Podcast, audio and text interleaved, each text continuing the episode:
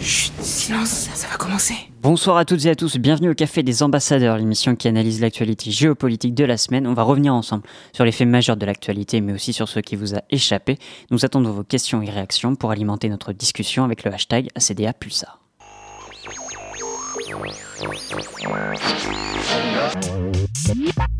I have a dream that one day We will make America great again. Je m'appelle Denis Mukwege. What we are asking is for a very large amount of our own money back. 同志们、朋友们、女士们、先生们，大家好。 Hâtez-vous, hâtez-vous.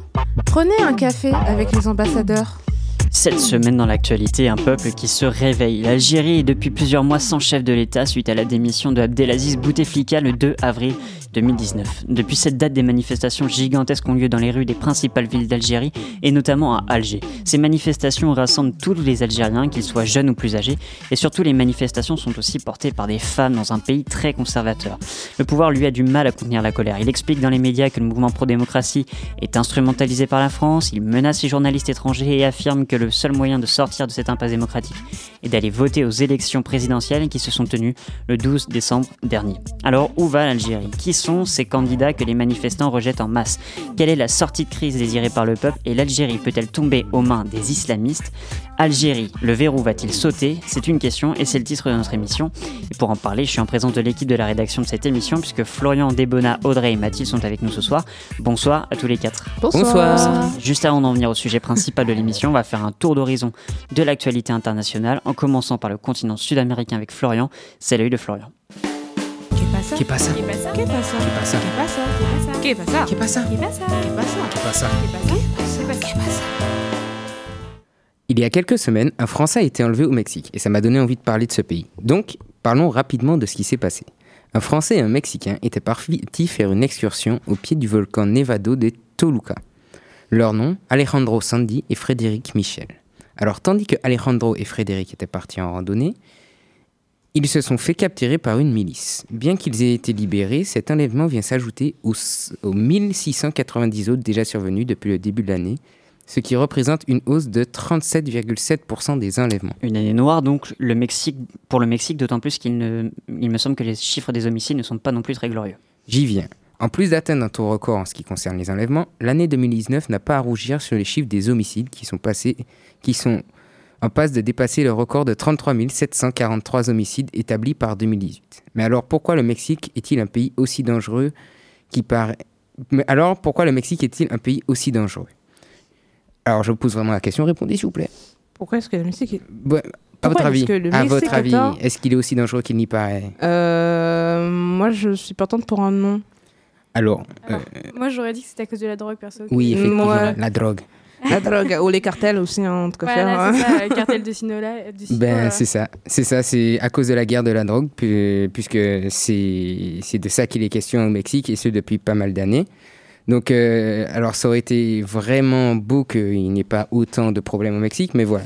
Euh, je vous apprends rien en disant que le Mexique est la principale porte de passage de la drogue pour entrer aux États-Unis en Europe. Je vous apprends rien non plus en vous disant que le Mexique est partagé entre différents cartels qui ont la même mise sur tout un tas de trafics dans la région, dont le plus connu est le cartel de Sinaloa et les Zetas. Et donc, eh ben, en 2016, Felipe Calderón, alors président du Mexique, décide de militariser la réponse des autorités face au cartel. Résultat, c'est plus de 230 000 personnes qui sont mortes dans les affrontements, sans compter les dizaines de milliers de disparus. Et est-ce que ça a marché? Ben pas tellement quand on voit qu'en octobre dernier, les membres de Sinaloa ont, réussi à mettre en déroute l'armée mexicaine à Culiacán pour libérer de fille de Joaquín Guzmán, ou encore le massacre des membres d'une communauté mormone par un cartel en début novembre. Bref, le Mexique est dans une crise sécuritaire assez importante et l'État étant en quasi-faillite à ce niveau, le nouveau président AMLO a décidé de tenter une nouvelle approche. Il veut négocier avec les trafiquants. Sa, crédibi- sa crédibilité et sa popula- popularité dépendront en grande partie de, ce que la plupart des observateurs jugent comme une mission quasi impossible. Alors, il ne nous reste plus qu'à espérer qu'après 13 ans de guerre, les négociations puissent être la porte de sortie envisageable pour les Mexicains. 13 ans de guerre, tu l'as dit. Euh, euh, ça fait beaucoup de morts cette, euh, parmi les populations civiles ou c'était surtout entre, entre cartels et, et forces armées? Ah bah oui, les civils sont, bah, les civils sont tout autant touchés que les cartels ou les forces armées puisque en fait ils se battent dans les rues, donc donc forcément il y a des il y a des dégâts collatéraux et bien oui forcément il y a beaucoup de civils qui meurent de cette guerre. Après c'est une guerre interne et mais c'est pas une guerre. En fait, c'est une guerre interne, mais c'est pas une guerre civile puisque c'est une guerre entre l'armée et les. C'est compliqué. C'est entre l'armée et les hum, et les cartels. Et les cartels sont un peu euh, des organisations euh, paramilitaires à elles, seules. Je veux dire, euh, je, pense que la plupart d'entre nous ici avons vu les images de, de des Mexicains qui du cartel de Sinaloa qui attaquent l'armée à Culiacán pour libérer le fils de Joaquim Guzman. Mm, tout à fait. Ouais, c'était assez violent. Genre, euh, je me souviens juste, de, en fait, je me souviens juste vite fait de la vidéo et du titre. Je me attends, le fils d'El Chapeau, il vient de se libérer? Ah non, en fait, euh, pas vraiment. Enfin, la situation était vraiment irréaliste, en fait. Mais oui, c'est ça. C'est que genre, ils sont aussi puissants que l'armée mexicaine et ça, c'est un problème. Et c'est là que tu te rends compte, en fait, que si euh, ils n'ont pas pris le contrôle du pays, c'est juste que c'est pas c'est possiblement du fait que ce soit pas à leur avantage en fait tu vois mm. plus que plus que le fait qu'ils ne puissent pas puisque clairement ils ont montré que avec l'effet de surprise en tout cas ils peuvent le faire est-ce que quand euh, tu parles de, des cartels qui sont très organisés, mmh. entre eux qui ont une véritable force, un véritable impact, est-ce qu'ils ont, est-ce qu'ils sont de mèche avec le pouvoir politique ou pas? Ben, ben, officiellement non. Maintenant, euh, il y a tout le temps, tout le temps, tout le temps des membres des, des membres euh, des hauts représentants politiques qui tombent pour pour, euh, comment on dit, quand ils ont reçu de l'argent Corruption. Euh, corruption, merci. Oula euh, Pour corruption, ou bien même la police. En fait, la police est énormément alliée, enfin alliée, en tout cas corrompue dans les plus hautes sphères par les Mexicains, et, par les cartels mexicains, et ça, c'est très, très. C'est un gros problème. Des bonnes. J'ai une question par rapport justement à ces cartels. Est-ce que est-ce qu'ils sont comme Pablo Escobar dans le sens où permettre, entre guillemets, de sortir des euh, populations, on va dire, pauvres de euh, bah, justement de, ces problèmes ah tu veux dire est-ce qu'ils aident les populations pauvres comme Escobar euh, ben, comme il l'aurait fait. Ben, justement ça apporte une certaine légitimité de leur c'est ça c'est que c'est que dans leur c'est exactement ça c'est que dans ben, il y a certaines villes certains endroits du Mexique où ils sont vus comme presque des héros pour la population puisqu'ils font plus pour eux que ce que le que ce que le pays fait pour eux. Donc forcément, ça ça aide pas non plus à les faire disparaître quand la population aide à les cacher. C'est-à-dire que même, euh, même, en prison, même quand ils vont en prison, je veux dire, euh, ils sont un peu comme chez eux. Ben, on avait vu ça avec, euh, avec El Chapo qui, mm, mm. qui s'est échappé. je ne sais pas combien de fois. Oh, une bonne demi-douzaine de fois. qui s'échappe très très souvent de prison. En fait, ils sont un peu comme chez eux parce que la population les aime. Et c'est ça aussi qui aide pas à réduire le, les problèmes de cartel au Mexique. Mathilde mais est-ce que tu sais du coup s'il y a une vraie stratégie qui est mise en place ou euh, si c'est juste euh, une façade pour lutter contre, euh, contre ces cartels? Une vraie stratégie militaire, tu veux dire? Pas, pas, forcément militaire. Ben, pour le coup, ils ont vu ce que je disais, ils ont vu que, hum, que, que le militaire, ça fonctionnait pas. Je veux dire, 230 000 morts en, 13 ans, ça fait. C'est pas ouf. C'est pas ouf. Ouais, c'est pas ouf. et, et presque, j'avais, lu un truc comme une, une, vingtaine de milliers de. Mais je suis pas sûr. Une vingtaine de milliers disparus, mais je suis, pas, je suis vraiment pas sûr. Du coup, euh, ils ont bien, ils sont vraiment rendus compte que, en tout cas, le dernier président l'a dit, ça marche pas d'attaquer les cartels euh, donc de front. Donc il a dit qu'il veut négocier. Maintenant, est-ce que les cartels sont ouverts à la négociation dans, dans une situation où pour eux ça marche? Je veux dire, quand tu es le dominant, encore une fois, tu as rarement euh, un avantage à négocier avec le, avec le dominé. Donc c'est compliqué. Mais après, s'il y arrive, ce sera un tour de force incroyable et, et, et ça réglera pas mal de problèmes. Enfin, en tout cas, ça réglera pas mal de problèmes avec ces cartels-là. Maintenant, on sait que la nature est horreur du vide et que si cela disparaît, il y a moyen qu'autre chose apparaisse à leur place. Donc, euh, on, va partir, on, va on va changer de continent, on va partir en Afrique avec Debona, c'est l'œil de Debona. Sport has the power to change the world. It has the power to inspire. It has the power to unite people.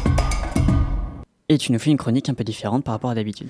Oui, il y a de ça quelques semaines, je vous avais parlé du rapport Chine-Afrique, voire Russe-Afrique, si les liens se renforcent à nouveau, et cela au détriment de la France-Afrique qui perd un peu de vitesse.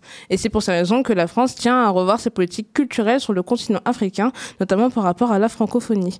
Sauf que Chine-Afrique, France-Afrique, les liens entre le continent et les pays sont certes présents dans ces termes, mais qu'en est-il de la réelle place de l'Afrique dans tout ça? A-t-elle son mot à dire? Ne lui vont pas encore les moyens pour euh, le continent de se sortir de la pauvreté entre guillemets dans lequel elle subsiste depuis quasiment toujours C'est vrai. Ces questions sont légitimes. Pourquoi s'acharne-t-on toujours sur l'Afrique et la voit-on toujours comme un continent à sauver Ou comme un continent rempli de denrées rares à qui le premier qui réussit à avoir le plus d'alliances aura les meilleures ressources? À cas concret de ce que j'avance, les publicités à la télé où on montre des Africains affamés vivant dans des conditions extrêmes, et c'est vrai. C'est important à signaler qu'il y a pas mal de situations catastrophiques en Afrique et que c'est grave. Il faut y remédier. Le problème, c'est qu'on ne véhicule que cette image-là et que cela fausse ce qu'est l'Afrique dans sa réalité. La pauvreté n'est pas automatique en Afrique. Quand j'entends des personnes dire pense aux petits Africains, c'est irritant. Je n'irai pas jusqu'à Emilian, mais l'image de désespoir est trop collée à la peau de l'Afrique, alors que ce n'est pas que ça l'Afrique. L'Afrique, c'est aussi un mélange de culture et de langue. L'Afrique, c'est un mélange de traditions et de savoir-vivre qui n'est pas le même qu'en Occident. L'Afrique, ce n'est plus un continent encore meurtri par l'esclavage. C'est vrai, les cicatrices sont fortes, mais nous ne sommes plus bloqués à cette époque. Il y a d'autres avancées. Comme par exemple, quand on a parlé, euh, comme j'en ai parlé la, dernière fois avec Jack Ma, entrepreneur chinois qui récompense des jeunes talents africains de l'informatique pour créer du développement en Éthiopie. Le contexte est certes compliqué. Les guerres, le terrorisme dont Boko Haram qui sévit encore, l'attentat qui a eu lieu dans un hôtel en Somalie pas plus tard qu'il y a quelques semaines, tient compte de la fragilité politico-militaire de l'Afrique.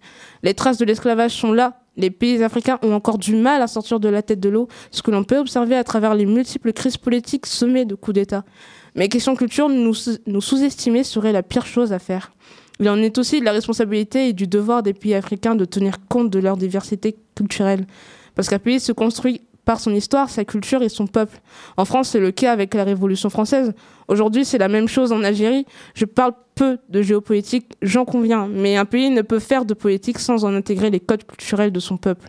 Je peux prendre l'exemple d'un pays que j'ai mille fois cité dans cette émission, la Centrafrique dans un pays où il y a plusieurs ethnies, euh, dans, le pays, il y a plusieurs ethnies, dont les Gbaya et les Yakoma. Aujourd'hui, c'est un peu sensible de parler de ce sujet, de ce sujet mais lorsque André Kolingba est arrivé au pouvoir en 1981, il a divisé la population au point que ça a eu des conséquences inégalitaires envers tous ceux qui n'étaient pas des Yakoma. Même pour ceux venus continuer leurs études en France, où ils se sont vus couper carrément leur bourse à cause de leur appartenance ethnique. C'est regrettable, mais c'est pour vous montrer à quel point la culture est primordiale dans la politique d'un pays. Et l'Afrique réagit aujourd'hui face à ça, doucement mais sûrement. À l'instar d'un soft power américain, le power Africa, comme vu dans RFI, sera aussi synonyme de fierté continentale, et ça commence dès à présent. Quand tu parles de, des puissances euh, qui, euh, des puissances occidentales qui exploitent les ressources de l'Afrique, est-ce qu'il n'y a pas aussi une, une, faiblesse des dirigeants de ces pays-là? Je pense notamment, euh, tu parlais de la Centrafrique, mm -mm. Qui, a, mm qui, a, passé des accords avec certains gouvernements pour pouvoir euh, exploiter à bas coût les mines euh, qui sont présentes là-bas. Mais tout à fait, c'est parce qu'ils veulent encore rester. le problème, c'est qu'en dans dans, Afrique, on, on idéalise beaucoup trop les pays développés et ils veulent les copier tout simplement et faire la même chose. Et le problème, c'est que le système politique qui fonctionne dans ces pays occidentaux ne fonctionne pas forcément de la même façon en Afrique et c'est pour ça que c'est dangereux enfin moi je trouve que c'est dangereux de de pour ces pays-là de faire alliance entre guillemets avec euh, bah, ces pays parce que justement ça va plus enfin ils vont plus vouloir euh, ressortir ce qu'ils ont envie et ce qu'ils ont besoin que plus penser au développement du pays en, euh, et même du développement économique on va dire de ces pays-là et c'est là que je trouve que c'est un jeu dangereux et oui pour répondre à ta question effectivement les dirigeants de ces pays-là euh, je ne sais pas s'ils prennent conscience justement de, de, de, ce double jeu qui est entre guillemets avec euh, en faisant ces, ces, euh, ces alliances. Est-ce que quand tu, enfin, je suppose que tu discutes avec euh, certains, certaines personnes qui euh, vivent en, en Afrique, est-ce qu'elles ont un, un rêve européen ou pas Ou est-ce que euh, un rêve européen, je est-ce qu'ils idéalisent les, les, pays européens ou est-ce qu'ils ont plutôt tendance à vouloir euh, euh, rester dans leur pays et faire en sorte qu'il aille mieux demain? Alors, enfin moi je, je vais parler de mon cas personnel dans mon histoire. Je sais que quand ma mère était retournée en, en Centrafrique, on lui demande souvent même bah, un truc tout bête, quand la famille va t'appeler, elle va t'appeler pour te dire euh, oui, est-ce que tu aurais de l'argent à m'envoyer? Ça, mais parce qu'ils voient que l'argent ou des trucs, euh, ouais, ou que, que cette face-là, de cette facette-là, parce que pour eux, notre vie, la vie euh, en Occident est beaucoup plus simple que, que ce qu'il y a là-bas. Donc il y a une, une idéalisation absolue de, de, de l'Occident. L'Occident n'est pas un, n'est pas le diable, n'est pas le diable, je tiens à le préciser, mais, mais ouais je sais plus quelle était la question. Euh, on, va dire, que tu y as répondu. Oui. Franchissons le canal de Suez, direction l'Asie mineure avec Mathilde, c'est l'île de Mathilde.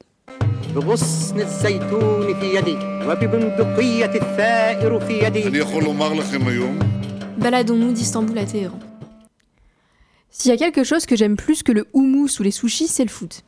Et comme vous le savez tous, dans exactement 1442 jours, la Coupe du Monde 2022 débutera. Coupe du Monde qui se déroulera au Qatar, ce qui pose pas mal de problèmes. On a pu en entendre parler ces dernières semaines avec l'ouverture d'une enquête par le parquet national financier. Au-delà des problèmes judiciaires autour de l'attribution de l'organisation de la Coupe du Monde à ce pays, ce que je trouve intéressant, c'est que ça révèle une montée en puissance de cet émirat. Et comment tu peux lier le foot à la montée en puissance du Qatar? Euh, D'abord parce que le foot euh, génère des sommes d'argent assez folles. Là, je vous apprends rien. Donc en organisant l'événement sportif le plus regardé au monde, je pense qu'on est pas mal en termes de puissance. Tout en sachant que ce mondial va attirer des milliers de touristes. En fait, en investissant dans le foot, le Qatar utilise le soft power. C'est-à-dire qu'il essaie de construire sa puissance en employant des méthodes douces autres que la guerre. Ce qui permet d'exister sur la scène internationale. Et pour le Qatar, l'attribution du mondial est un accomplissement. En effet, c'est loin d'être euh, le seul exemple. Le pays investit dans tout un tas de projets hein, mondiaux depuis déjà deux décennies. Bein Sport, organisation d'événements sportifs, le Doha Film Festival, on a aussi un investissement dans le tourisme. Bref, tout un programme. Et là, je sais pas vous, mais pour moi, la stratégie d'influence, elle est assez claire quand même. Qu'est-ce qui peut expliquer cette volonté de s'affirmer au niveau international?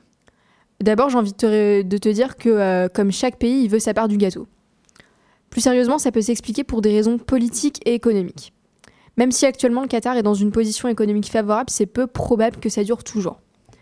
Son budget repose en grande partie sur l'exploitation de gaz naturel et des réserves de pétrole.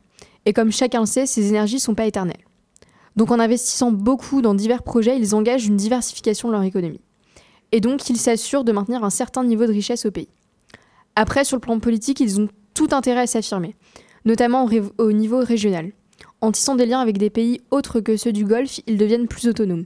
Et à un moment de grande tension avec l'Arabie Saoudite, je pense que c'est plutôt pas mal comme stratégie. Justement, cette stratégie de soft power, c'est pas aussi pour cacher les difficultés? Euh, tout à fait. Faut pas se leurrer, le rachat du PSG, c'était pas lié à une passion soudaine pour le foot euh, de la part de, de cet émirat. Contrairement à ce que certains peuvent penser. Même si le Qatar essaie de se construire une image moderne avec sa diplomatie sportive, on peut pas oublier certaines choses. Je pense notamment aux ouvriers étrangers qui construisent euh, les stades du futur mondial, dans des conditions qu'on a du mal à décrire tellement elles sont horribles. Mais aussi au supposé euh, soutien euh, financier au terrorisme, sans oublier les problèmes avec l'Arabie saoud- saoudite que j'évoquais tout à l'heure. Et en fait, ce qui m'interroge, c'est est-ce que cette puissance économique du Qatar peut tout justifier? Sous prétexte de ces grands moyens financiers Est-ce qu'on doit euh, continuer à fermer les yeux sur le traitement de travailleurs étrangers, par exemple? Est-ce que tu dirais justement que les pays européens euh, ferment les yeux un petit peu sur euh, la situation du Qatar euh, quand il s'agit d'accueillir des investissements en France Un petit peu, un petit peu. Je pense que là, c'est. C'est même pas un petit peu. c'est pas un petit peu, exagères un petit peu. un petit peu beaucoup. Je pense que j'ai fait mes- des mouvements de tête qui Ouais. me font dire que je suis totalement d'accord avec le fait que oui, on ferme pas mal les yeux là-dessus. Oui. Parce que, parce que je veux dire, euh, on est capable de parler d'autres pays, de dire euh, ce qu'ils font, c'est pas bien, ce qu'ils font, c'est pas bien euh, en termes de droits de l'homme, etc. Je veux dire, euh, et, à raison. Je veux dire, on parle de la Chine, ce qu'ils font, c'est pas bien. On, parle de plein de pays où on dit ce qu'ils font, c'est pas bien en termes de droits de l'homme, mais par contre, on, on parle très peu de ce qui se passe sur les, sur les chantiers au Qatar pour la Coupe du Monde. Donc, un bout d'un moment, genre, c'est assez hypocrite, je trouve. Enfin, après, c'est mon avis. À qui est-ce que tu imputerais la responsabilité justement d'avoir désigné le Qatar euh, comme euh, pays hôte? Ah. Parle, les Français veulent savoir. Donne des noms maintenant, qu'est-ce qu'il y a? Aïe Si tu devais pointer un coupable, ce serait qui? Je vais pas pointer de coupable parce qu'il y a une enquête qui est en cours, mais euh, pour moi, il y a quand même une grande responsabilité de la part notamment euh, des euh, d'anciens footballeurs qui aujourd'hui sont liés au Qatar. euh, Comme Zinedine Zidane, par exemple? Par exemple, mais aussi comme je pense aussi au joueur euh, espagnol euh, Xavi, ancien joueur euh, du, FC Barcelone, du FC milieu de Barcelone et qui aujourd'hui a un poste d'entraîneur au Qatar depuis, il me semble, 3 ou 4 ans. Depuis qu'il a pris sa retraite. Voilà, donc c'est ça. Et euh, en fait, qui, euh, en fait, ces, ces personnalités-là ont été, euh, ont été payées, c'est quelque chose qui est avéré pour faire une, pour faire la promo du, du Qatar, on va pas se cacher, et en échange de, de 2-3 billets euh, sous la table. Est-ce que, Deux, trois. Est-ce que justement le fait que le Qatar accueille, euh, accueille cette Coupe du Monde, est-ce que c'est pas aussi un signe qu'ils veulent se rapprocher un petit peu plus des valeurs de l'Occident? Et il faudrait le voir plus comme un appel, euh, un appel du pied. Euh, je suis pas, enfin je suis non, enfin je peux pas être d'accord avec ça parce que hum, t'as quand même encore beaucoup de problèmes et euh, l'exemple des ouvriers euh, immigrés euh, qui travaillent dans des conditions vraiment mais horribles qu'on force à rester dans le pays, pour moi c'en est, c'est l'exemple parfait qui reste quand même dans des dans des travers. on peut pas, enfin pour moi ça peut pas être signe de rapprochement avec l'Occident. 24 décembre oblige égale playlist de Noël. On va donc marquer une courte pause avec Wild Christmas de Otis Redding et on vous retrouve juste après.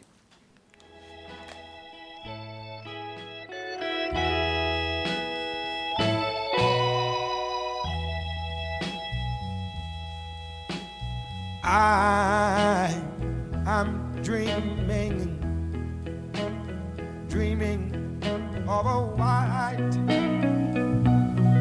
white Christmas.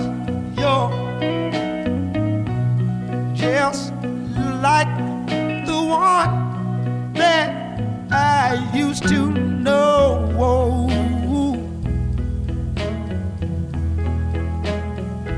Honey, it's where the treetops, treetops glisten. Little bitty, little bitty, little bitty children. They're trying to listen to hear, hear for the sleigh bells that are ringing in the snow. I wanna tell you one more time what I'm thinking about. I, I, I dreaming of a white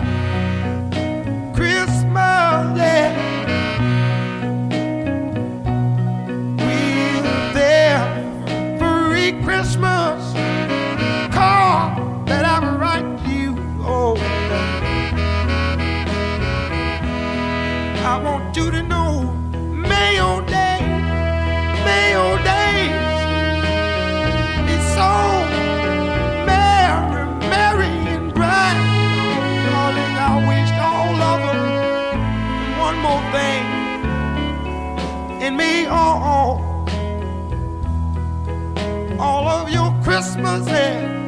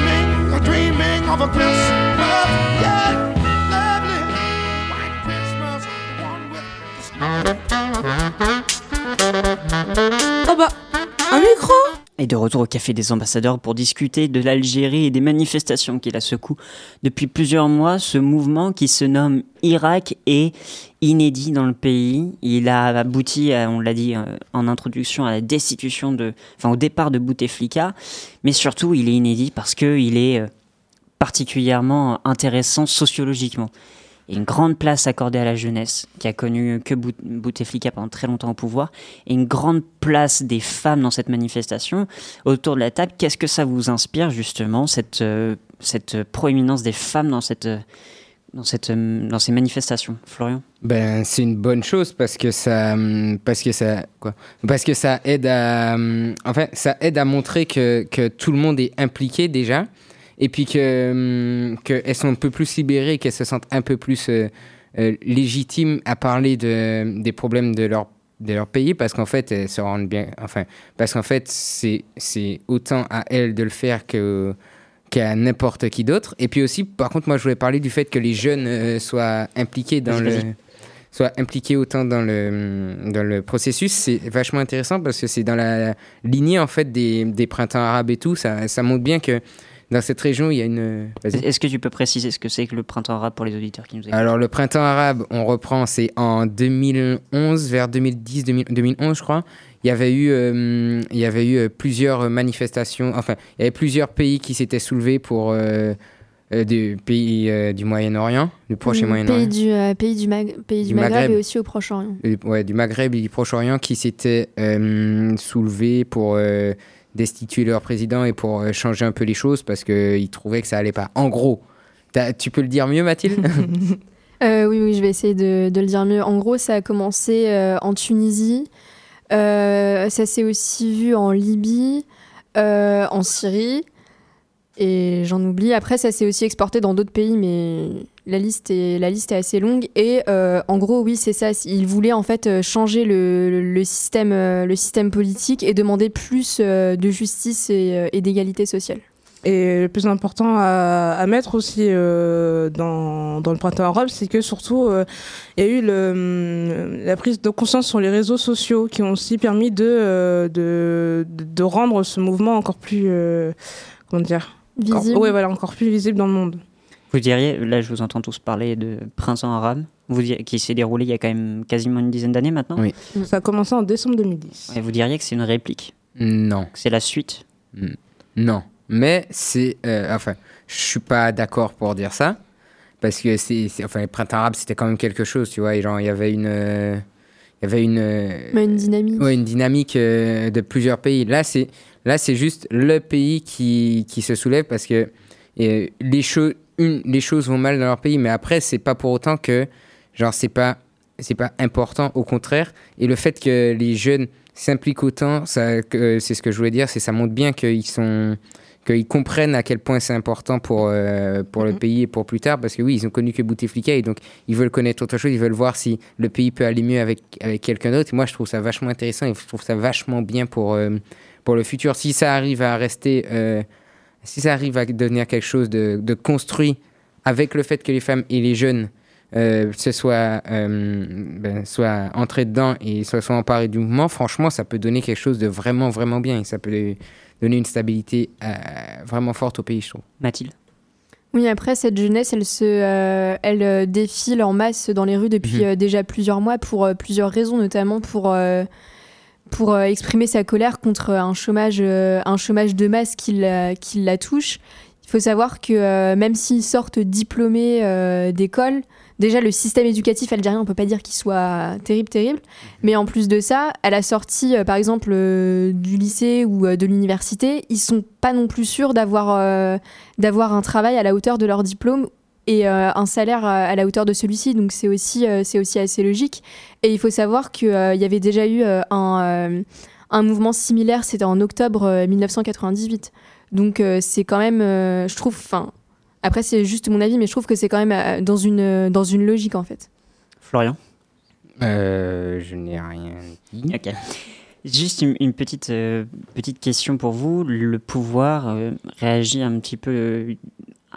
Euh, c'est un petit peu incompréhensible sa réaction vis-à-vis de ce mouvement-là. Il euh, dit. Alors, il y a eu des déclarations de ministres, euh, des ministres de l'Intérieur qui disaient que les manifestations étaient illégales. Pourquoi pas, mais à la rigueur. Enfin, ce qui est surtout le plus choquant, c'est qu'ils étaient manipulés par la France, que c'était euh, tous des homosexuels ce qui est proscrit en Algérie encore aujourd'hui, et qu'il faisait appel à tous ces discours complotistes euh, qu'on peut entendre et qui, euh, qui ont pour but de décrédibiliser le mouvement. Qu'est-ce que ça dit du pouvoir algérien? Est-ce qu'il est en confiance quand il fait ça ou est-ce que justement c'est la dernière carte qu'il joue parce que justement il sait qu'il va tomber? Florian Ben, pour moi, ça dit clairement qu'ils savent plus quoi faire, plus quoi dire pour euh, se sortir de ce problème et qu'ils jouent le tout pour le tout, tu vois. Après, bon, je suis pas persuadé que traiter les gens d'homosexuels, ça, ça les fasse. J'ai envie de dire euh, bienvenue en Afrique. hein. Généralement, ils utilisent beaucoup de. Enfin, ils- veulent absolument trouver des coupables euh, pour euh, à leur situation. C'est. Mhm. C'est jamais eux. C'est Bah, un cas classique, on va dire. hein. Ben après, c'est. Non, mais. Après, je- c'est pas diplomate. Mhm, c'est Voilà. pas très diplomate, mais c'est c'est clairement quelque chose qui, qui, pour moi, est de l'ordre du, du, du- de la dernière chance pour, Mm. pour eux de s'en sortir. Maintenant, c'est c'est plus les décrédibiliser, se décrédibiliser en traitant les gens comme ça plutôt que, que se sortir les- la tête de l'eau parce qu'au final, euh, tout le monde les prend pour. bah, tout le monde les prend pour, va les prendre pour des euh, complotistes et, et, et voir clairement que ben, c'est pas logique et c'est pas cohérent ce qu'ils font. Et, et moins ils auront l'air cohérents, moins les gens voudront d'eux. Donc c'est juste s'enfoncer plutôt qu'autre chose, tu vois. Tu parles du gouvernement là Oui, le gouvernement. Ok, Mathilde? Mais après, je trouve qu'en fait, ces, euh, arguments, ils sont sont pas non plus choisis euh, au hasard et ça permet bien de décrédibiliser. Parce que, euh, enfin, je veux dire, soupçon de lien avec un, un mouvement monté par, monté par la France. On connaît tous le passé de la France et de l'Algérie. Est-ce que tu peux faire justement un petit point là-dessus? Rappeler aux auditeurs en, en deux mots pourquoi est-ce que ça marche aussi bien cette, cette attaque que fait le gouvernement euh, algérien envers les manifestations Euh, du coup, je vais, je vais faire le petit point historique. Euh, la- la- L'Algérie a été un des départements de la France euh, jusqu'en 62 avec les accords d'Évian du 19 mars, où, euh, où on avait euh, décidé que euh, l'Algérie serait donc indépendante et elle était reprise aux mains du FLN, donc le Front de Libération Nationale, si je me dis pas de bêtises. Et, euh, dont était membre Abdelaziz Bouteflika. voilà, et c'est donc à partir de 1962 qu'il est aussi devenu donc le, le principal chef d'État de, de l'Algérie. Et donc voilà euh, la situation historique euh, entre enfin, la France et les- et l'Algérie a eu, enfin, a toujours euh, des liens très forts, notamment avec les Pieds Noirs et tout ce qui a été les harkis, etc. Justement, justement Débona, pour euh, replonger là-dessus, toi, tu, dans ta chronique, tu parlais de la France-Afrique et des liens Mm, que pouvait mm. entretenir la France avec l'Afrique.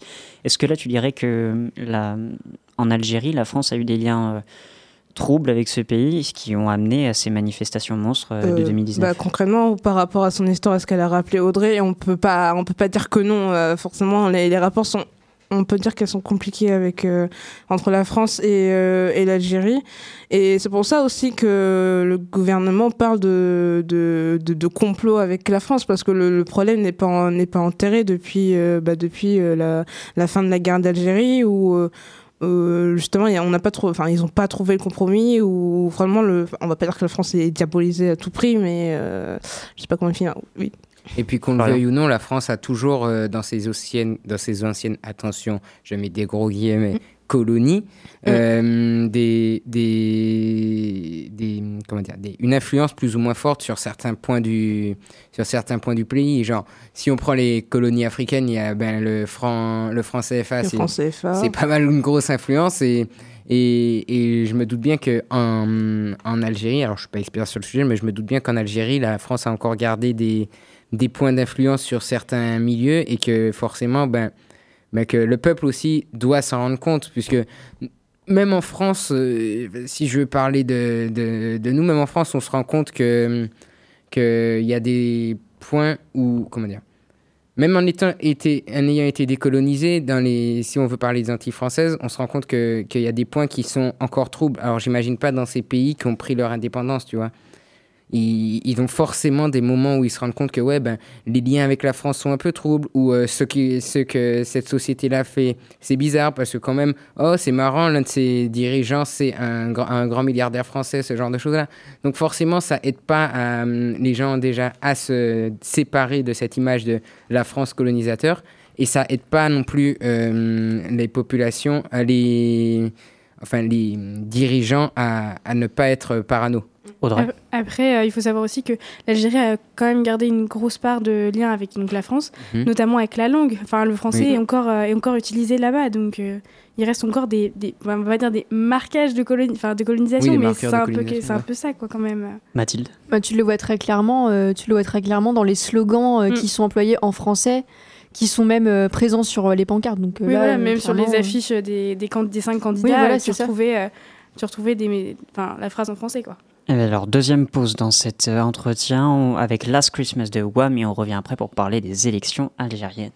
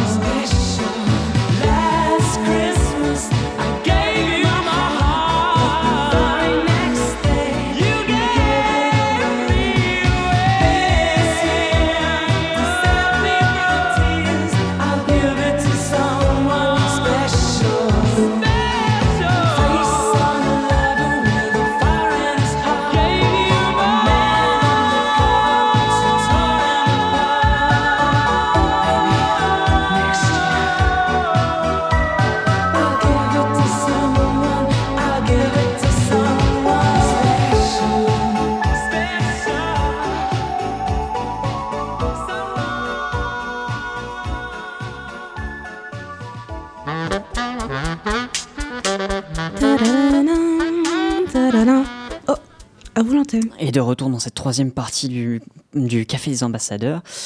Pour parler de ces élections algériennes, on va commencer par préciser qu'on est en train d'enregistrer cette émission et que c'est en ce jour que se tiennent les élections en Algérie. Donc on va pas pouvoir évidemment parler des résultats en tant que tels. Par contre, ce dont on peut parler, c'est qu'on a quelques chiffres qui sont tombés. La participation à 15 heures, euh, donc ce jour-ci, c'est le- s'élève à 20,43%. 20,43%, c'est quand même faible. Voire très peu. Voire très peu. On annonçait de toute façon des- une participation qui serait très faible parce que c'était, euh, ces élections étaient rejetées par euh, le peuple algérien. Et par euh, les opposants du, du gouvernement euh, Irak, il me semble, qui justement avaient appelé à boycotter les, euh, le Les- scrutin, ouais. les élections, parce que justement les, euh, les, euh, les personnes qui, enfin les candidats à l'élection et- venaient du pouvoir qui était déjà mis en place. Je pourrais pas vous dire mon nom, mais je vous laisse Mathilde le dire si elle s'en souvient. Alors, Mm. on, on va justement faire un petit point sur les, les- sur les candidats. Euh, petite déclaration d'un cinéaste qui s'appelle Karim Moussaoui, pour illustrer ce que tu disais, qui a dit On nous a parachuté 5 bébés Bouteflika. Alors, on va les, on va, on va Alors, les des citer. vieux bébés, hein, Ils sont pas- c'est vrai qu'ils sont pas tout jeunes. On est va sur les- des bébés Moyenne d'âge, 57 ans. ouais, voilà. on va, on va les citer une fois parce que euh, on va pas deux parce que leurs euh, noms sont un petit peu compliqués. Donc il, il s'appelle Abdelaziz Belaïd, Ali Benflis, Abdelkader Bengrina, Azedine Mioubi et Abdelmajid Tebboune. Ce sont les cinq candidats. Et du premier coup On est cinq candidats à, à l'élection présidentielle. Effectivement, comme tu le disais, Débona, Mhm. ils sont tous issus euh, du clan Bouteflika. Euh, est-ce que c'est pas, euh, euh, est-ce que c'est un problème ou est-ce que c'est plus quelque chose qu'il faut voir comme une phase de transition et on verra après pour les candidats plus ouvertures, les candidatures plus ouvertes, pardon. Mathilde. Bah, je pense que quand on a une euh, très large partie de la population qui manifeste depuis des mois pour demander euh, un renouveau du système, quand on a cinq personnes, dont deux qui ont été ministres et deux autres premiers ministres de Bouteflika, euh, là je pense que c'est quand même un, gros problème et que ça peut expliquer en fait pourquoi les Algériens dénoncent ce qu'ils app- enfin, ce qu'ils appellent une mascarade euh, politique. Audrey. Après, il faut savoir que depuis 1962, c'est toujours le FLN qui est au pouvoir, donc le Front euh, de Libération Nationale, et que ça va faire 57 ans qu'ils sont au pouvoir. Donc au bout d'un moment, je pense que la population veut aussi, euh, veut aussi du changement. hein. Florian? Et puis la population en a aussi eu marre, surtout au moment où, euh, au moment du débat télévisé qu'il y a eu entre les cinq candidats, parce que euh, ils ont ils ont parlé quand même du fait que en fait tout tout était préparé et répété. C'était pas vraiment un débat, c'était juste euh, euh, cinq cinq personnes qui récitaient leur texte sur un plateau, entrecoupés de clips de clips patriotiques. Donc c'était genre vraiment absolument pas ce à quoi les gens s'attendaient. Tu vois, ils s'attendaient vraiment à à, à- ce que les qu'ils donnent leurs avis, à ce que les candidats donnent des avis, etc. Et là, c'était juste ben, une mascarade en fait. C'était juste ridicule. Mathilde. Moi, après, je pense que c'est quand même assez euh, positif, si on peut dire, au- du moins euh, pour, euh, du côté de la population, parce que ça révèle quand même qu'ils bah, ils sont, ils ont envie de, de s'engager dans un processus euh, démocratique et qu'ils ont envie de, de voir les, les dirigeants ou bien des personnes porter, porter ça. Est-ce que l'enjeu de ces élections, c'est de nommer le prochain président ou est-ce que c'est d'assurer l'intérim entre justement cette période Bouteflika qui a quand même duré, on va le rappeler, 14 ans. C'est long, 14 ans. Euh, c'est euh, l'âge de certains, euh, certains enfants jeunes en Algérie. 14 ans, c'est beaucoup. Il a été ministre auparavant, il a Mhm. été Premier ministre, il a été ministre de la Défense euh, au, je- so- au sortir de la Révolution. Donc c'est quand même fort. Est-ce que c'est pas quel- est-ce qu'on doit passer de Bouteflika à directement autre chose ou est-ce qu'on a une étape de transition à effectuer avant? Florian. Moi, je pense que le peuple aimerait euh, euh, directement mettre un pansement sur, sur cette plaie Bouteflika. Maintenant, on dirait pas trop que c'est ce que le. Enfin, d'après les candidats, c'est pas du tout ce qui est prévu de, de passer à autre chose. Je veux dire. euh, alors, je pense que le gouvernement voudrait que ce soit une, une période de transition, mais une période de transition pour revenir à des gens qui sont euh, toujours de leur bord, du bord de Bouteflika. Du sérail, quoi. Voilà. Et euh, le peuple aimerait en revanche que ces élections soient, soient directement un passage à autre chose complet. Genre, on efface tout ce qui s'est passé et on passe à autre chose, on essaie autre chose. Maintenant, le problème, c'est que. Maintenant, le problème. Et ça se voit bien avec les, les élections. Maintenant, le problème, c'est qu'ils ne se mettront pas d'accord et c'est pour ça qu'il y a des manifestations. Audrey? Après, juste pour. euh, c'est pas 14 ans, c'est 19 ans, hein, le, son mandat présidentiel. Ah oui. Bien. Chaud. Excusez-moi. Euh, Mathilde, tu voulais réagir? Euh, oui, après, pour euh, réagir justement sur euh, ce que tu disais, sur est-ce que ce serait mieux d'avoir une transition ou de passer directement à autre chose, je pense qu'on l'a vu euh, dans euh, d'autres pays. Je sais ce que j'allais dire. Avec, une, euh, une transition euh, trop directe, c'est pas bon. On voit les résultats aujourd'hui, euh, que ce soit euh, en Libye ou euh, en Irak, avec encore plus de recul.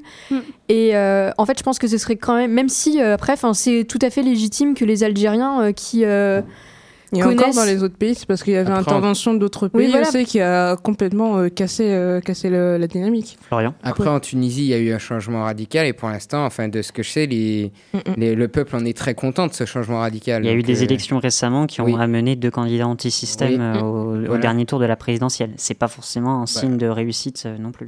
Ben, de ce que je sais, de, de ce dont j'ai parlé avec les, avec les gens qui sont, en fait, des, des Tunisiens que je connais, euh, les le peuple est plutôt pas mal content de, de ce qui se passe pour l'instant, euh, de ce que le président, le nouveau président met en place et de ce qui se passe en Tunisie. Donc, euh, Mathilde. Après, c'est à voir aussi dans quelles conditions, euh, dans quelles conditions ça se fait, parce que euh, comme pour revenir encore sur ce que je disais tout à l'heure, que ce soit en Libye ou en Irak, on a bien vu que des transitions trop directes, enfin, ça, enfin, je vais Mhm. m'expliquer, je vais m'exprimer assez euh, vulgairement, mais ça fout un peu le bordel. Donc, Oui, euh, clairement. Il faut quand même, enfin, il faut pas oublier qu'on est dans des, euh, Ah bah, dans des, dans des régions qui sont quand même assez sensibles où euh, le principe euh, de euh, démocratie et de pouvoir, c'est un peu, euh, un peu compliqué. Donc je pense que c'est quand même mieux, entre guillemets, je mets des gros guillemets, de, euh, de faire quelque chose de... Enfin, une phase transitoire, même s'il faut pas que ça dure euh, 25 ans. Débona Mais euh, alors, je suis d'accord, sur, je te rejoins sur ce que tu dis, Mathilde, mais alors, dans ces cas-là, si, euh, le, si on met en place un intérim, qui, euh, qui est-ce qu'on met dans, en place à la place de Bouteflika Sachant que euh, parmi les cinq qui sont là, euh, que- comme tu as répété tout à l'heure, comme tu l'as dit, euh, Quentin, euh, ce sont des bébés Bouteflika, donc euh, ils sont pas forcément non plus légitimes d'être euh, à la place de l'intérim. Donc, qui C'est bien ça le problème. ça. Il y en a un euh, qui, qui m'a particulièrement intéressé quand j'ai préparé l'émission. Il s'appelle Abdelma- Abdelmajid Tebboune. Cette fois, j'ai pas réussi. Abdel, Abdelmajid Tebboune, qui est un candidat qui se revendique ouvertement conservateur, mais proche d'un courant radical, notamment euh, radical islamique. Est-ce que c'est pas, on l'a vu, tu parlais tout à l'heure de la Libye qui avait fait sa transition, qui avait raté. Euh, on a vu aussi euh, la Tunisie. Alors même si Florian euh, pense, euh, enfin, a interrogé des gens qui qui sont pas forcément d'accord avec ce que je vais dire, mais au deuxième tour de la présidentielle, il y avait un candidat qui était lui aussi euh, un candidat qui était proche de, des, des organisations islamistes radicales. Est-ce que c'est pas un risque pour l'Algérie de se retrouver avec, un, avec cet homme-là au pouvoir ou même au, au deuxième tour comme force majeure en Algérie? Est-ce que c'est pas un risque de voir débarquer les, les islamistes à la tête du pays? Florian euh, Alors, le truc, c'est que c'est peut-être aussi un... Enfin, c'est peut-être un risque à prendre, quoi. Je veux dire, euh, certes, euh, ça peut arriver, mais, mais ça peut aussi ne pas arriver. Et le truc, c'est que on sait pas, et, et je pense pas que ce soit... euh, comment dire je pense pas que ce soit à, à nous de décider et surtout, enfin, à nous de décider, parce que non, c'est pas à nous de décider. Non. Et, et je pense que les gens, le peuple sait ce qu'il veut, tu vois. Donc ils voteront en leur âme et conscience pour ce qu'ils veulent. Et ben si c'est ce qui arrive, c'est ce qu'ils auront voulu. Et puis voilà, tu vois.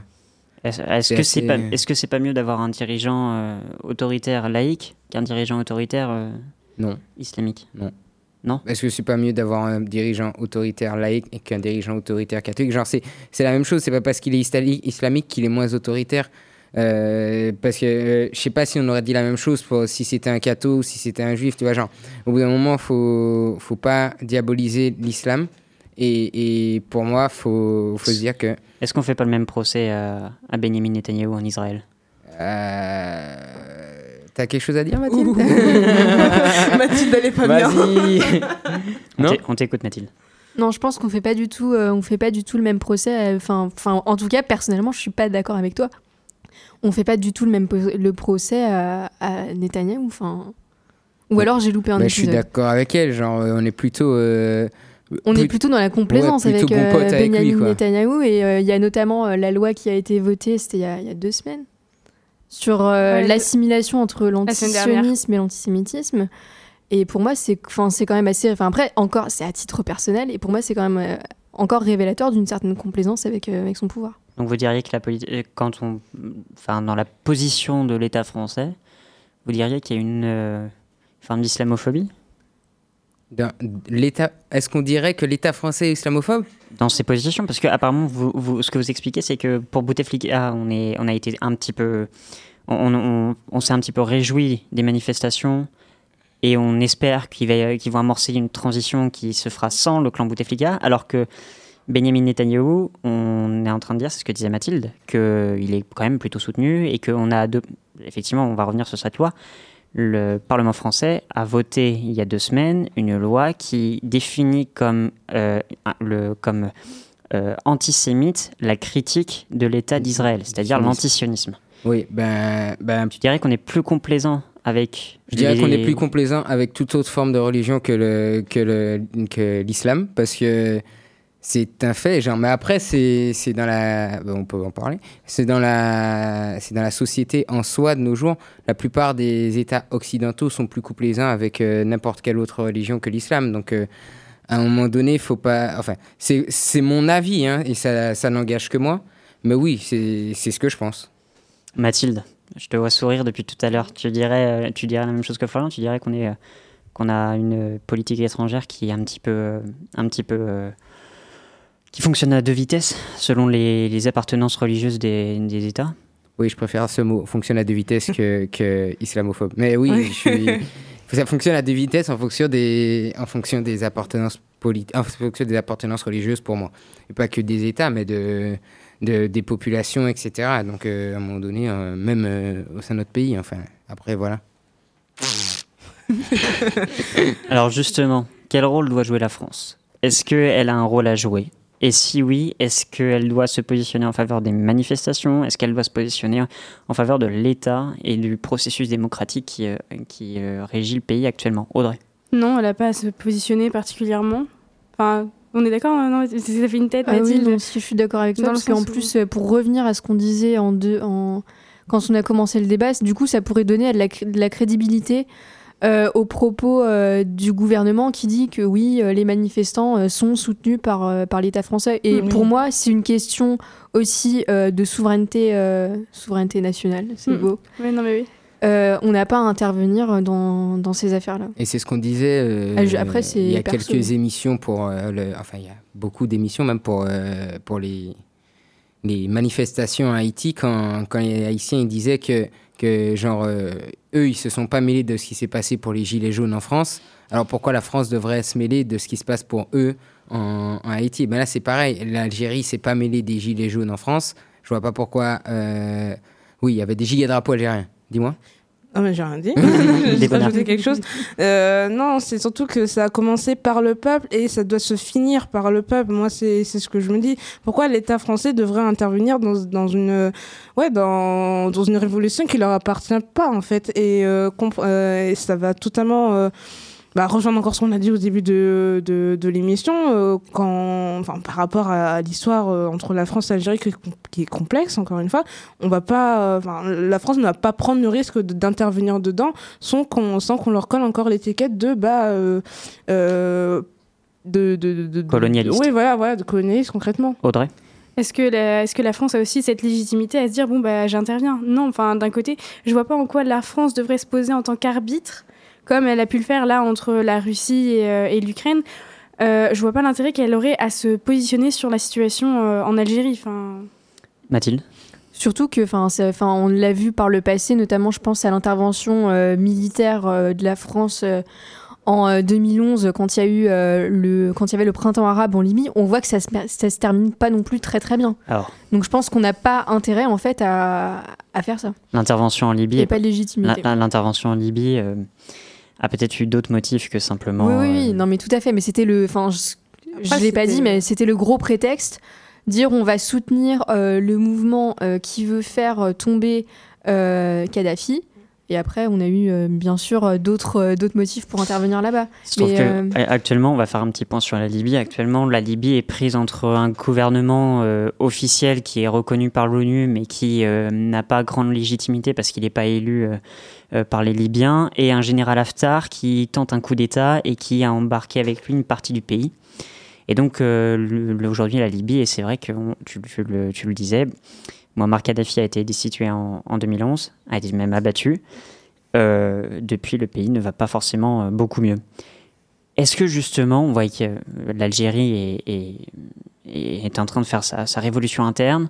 Il y a le Maroc qui est juste à côté, il y a la Libye, on en a parlé un petit peu à l'instant. La Tunisie, est-ce que vous voyez un risque de propagation ou un- une- ce serait pas, ça pourrait être une opportunité peut-être pour ces autres pays. Est-ce que vous voyez une propagation de ces mouvements-là? Est-ce que vous voyez en fait l'Algérie faire un espèce de deuxième printemps arabe avec euh, tous les autres pays du Maghreb? Bah, Audrey? propagation, ça me fait beaucoup trop penser à genre, euh, on va- ça va être, ça va être très strict, mais genre à la, à la guerre froide avec euh, propagation communiste et propagation euh, impérialiste américain. Je sais, je pense pas qu'il y aura de propagation dans le sens où les peuples sont libres d'eux-mêmes de, de demander leur indépendance, de se rebeller contre le pouvoir. On l'a vu avec, euh, bah, avec euh, donc ce que tu disais, donc, euh, l'Irak, il y a eu l'Iran, il y a eu le Liban, enfin il y a plein de pays qui se sont rebellés aussi. Cette Et année, tu veux dire? Oui, cette année. Oui, cette année, cette année, année l'histoire, bon, 2019. euh, Ouais. elle, a été, elle a été très chargée en événements et en manifestations, tu as raison. Ouais, c'est ça, que ce soit au Moyen-Orient, en, a- enfin, en Amérique du Sud, où il y a eu pas mal de manifestations aussi. Les peuples doivent se, euh, enfin, ont le droit de manifester d'eux-mêmes. On n'a pas besoin d'intervenir. Dernière question pour clore cet entretien. Est-ce que vous feriez un parallèle entre ce qui se passe actuellement en Algérie et puis ce qui peut se passer? Alors, on l'évoquait avec Mathilde euh, dans ses chroniques euh, chaque semaine, ce qui, était, qui portait soit sur le Liban, qui est connu des grandes manifestations, aussi des manifestations monstres avec une place très importante des femmes, ou alors avec euh, en Irak, ce qui se passe en Irak, ce qui est beaucoup plus sanglant qu'en Algérie. On l'a peut-être pas précisé, mais en Algérie, ça fait sept mois qu'ils manifestent, il n'y a pas eu un mort. C'est quand même euh, notable. En Irak, ça fait moins longtemps et il y a eu déjà plusieurs dizaines de morts. Plusieurs centaines de Plusieurs morts. centaines de morts. Ah oui. Donc c'est c'est un- voilà, c'est c'est pas tout à fait la même chose. Est-ce que tu, Mathilde, toi qui connais un petit peu mieux la région, est-ce que tu comparerais la, la révolution interne qui est en train de vivre l'Algérie à ce que vit euh, le Liban, par exemple? Ou est-ce que c'est c'est vraiment tout autre chose Euh, tout autre chose, non, parce qu'il y a quand même des, euh, il y a quand même des, des similitudes, notamment sur euh, une volonté de changer, de changer le système, d'avoir, comment dire, d'avoir une économie plus juste et d'avoir des, des services, comment dire, des services publics aussi plus justes pour, pour toute la population et pas seulement pour quelques élites. Pour moi, il y a des similitudes, mais bon, après. C'était quoi ta question déjà? Oui, est-ce qu'il y a des similitudes ou est-ce que c'est tout autre chose? Ben, ben. Florian? Oui, il y a des similitudes, mais non, c'est pas exactement le même type de manifestation. C'est, c'est, ben, comme tu l'as dit, beaucoup plus, beaucoup plus calme et, et les revendications sont pas non plus euh, exactement du même ordre, tu vois. Mathilde? Après, quand même, au Liban, on reste. euh, Il y a eu euh, quelques quelques problèmes de violence, mais on reste quand même sur euh, quelque chose qui est euh, assez euh, assez calme par ex- par, rapport à je pense je pense à l'Irak que tu évoquais tout à l'heure. Donc pour moi, il reste enfin je pense que c'est peut-être le, le pays avec lequel il peut y avoir plus de plus de comparaisons notamment puisque notamment puisque le, Liban est actuellement en transition aussi pour avoir un, un nouveau premier ministre. Eh ben, on va rester là-dessus. Et on va se quitter, c'est la fin de cette émission. Merci à vous de nous avoir suivis. Je remercie également toutes les personnes qui ont participé à la réalisation de cette émission et particulièrement Morgane qui n'est pas en plateau. Vous pouvez réécouter cette émission podcast sur le site de Radio Pulsar et sur l'application Magellan. On va se quitter en musique avec euh, It's Beginning to Look a Lot Like Christmas de Michael Bublé. On vous souhaite de passer de bonnes fêtes de fin d'année. On vous retrouve la semaine prochaine, même jour, même heure. Et d'ici là, restez curieux. Et joyeux Noël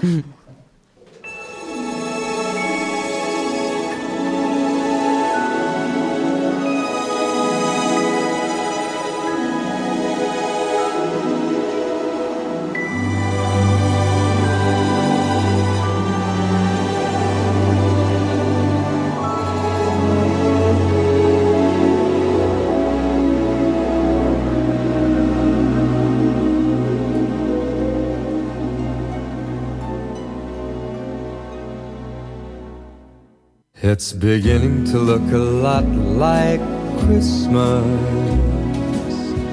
everywhere you go. Take a look at the five and ten, it's glistening once again with candy canes and silver lanes that glow. It's beginning to look a lot like Christmas. Toys in every store.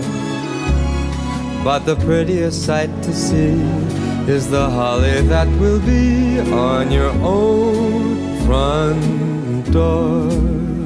A pair of hop-along boots and a pistol that shoots is the wish of Barney and Ben. Dolls that'll talk and will go for a walk is the hope of Janice and Jen. And mom and dad can hardly wait for school to start again. It's beginning to look a lot like Christmas everywhere you go. There's a tree in the Grand Hotel, one in the park as well. It's the sturdy kind that doesn't mind the snow. It's beginning to look a lot like. Eh, Mais rendez-moi le micro Ok, oh bah d'accord.